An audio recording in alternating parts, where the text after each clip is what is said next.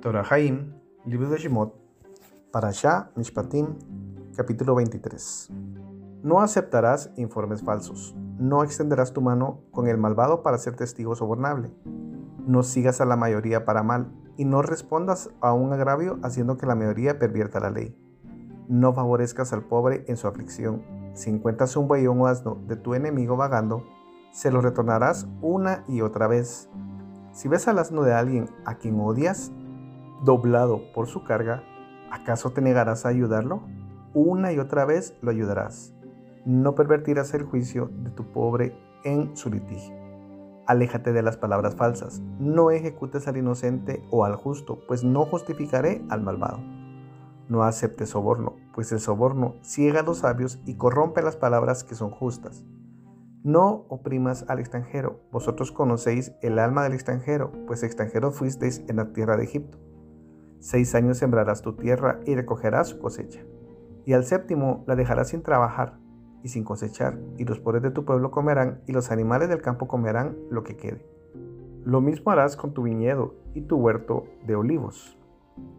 Seis días harás tus actividades, y al séptimo día cesarás para que tu buey y tu asno descansen, y el hijo de tu sirvienta y el residente recobren fuerzas. Ten cuidado en lo referente a todo lo que te he dicho. El nombre de dioses extraños no mencionarás, que no se oiga de tu boca. Tres fiestas de peregrinación celebrarás para mí durante el año. Observaréis la fiesta de las Matzot, siete días comerás Matzot, tal como te he ordenado en el momento designado del mes de la primavera, pues en él te fuiste de Egipto, no te dejarás ver ante mí con las manos vacías y la fiesta de la cosecha de los primeros frutos de tu labor que siembras en el campo, y la fiesta de la recolección al final del año, cuando recolectas tu trabajo del campo.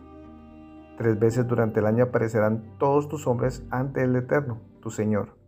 No ofrecerás la sangre de mi ofrenda festiva sobre pan neudado, ni la grasa de mi ofrenda festiva quedará de la noche a la mañana.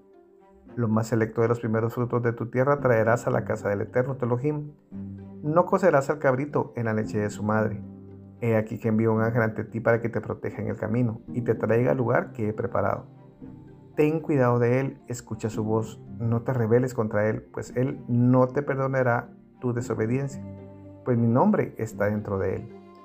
Pues si escuchas su voz y cumples lo que te diré, entonces yo seré enemigo de tus enemigos y perseguiré a los que te persigan pues mi ángel irá ante ti y te traerá al amorreo, al geteo, al periseo, al cananeo, al gibeo y al jebuseo, y yo los aniquilaré.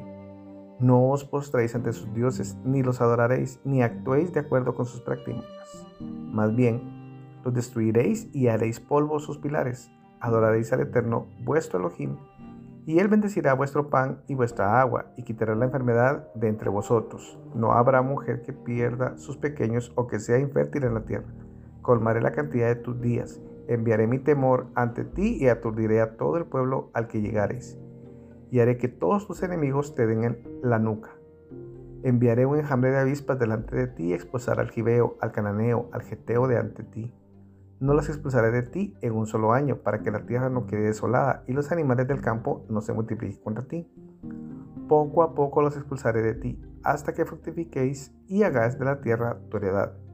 Estableceré tu frontera desde el mar rojo hasta el mar de los filisteos y desde el desierto hasta el río, pues entregaré a los habitantes de la tierra en vuestras manos y vosotros los expulsaréis de ante vosotros.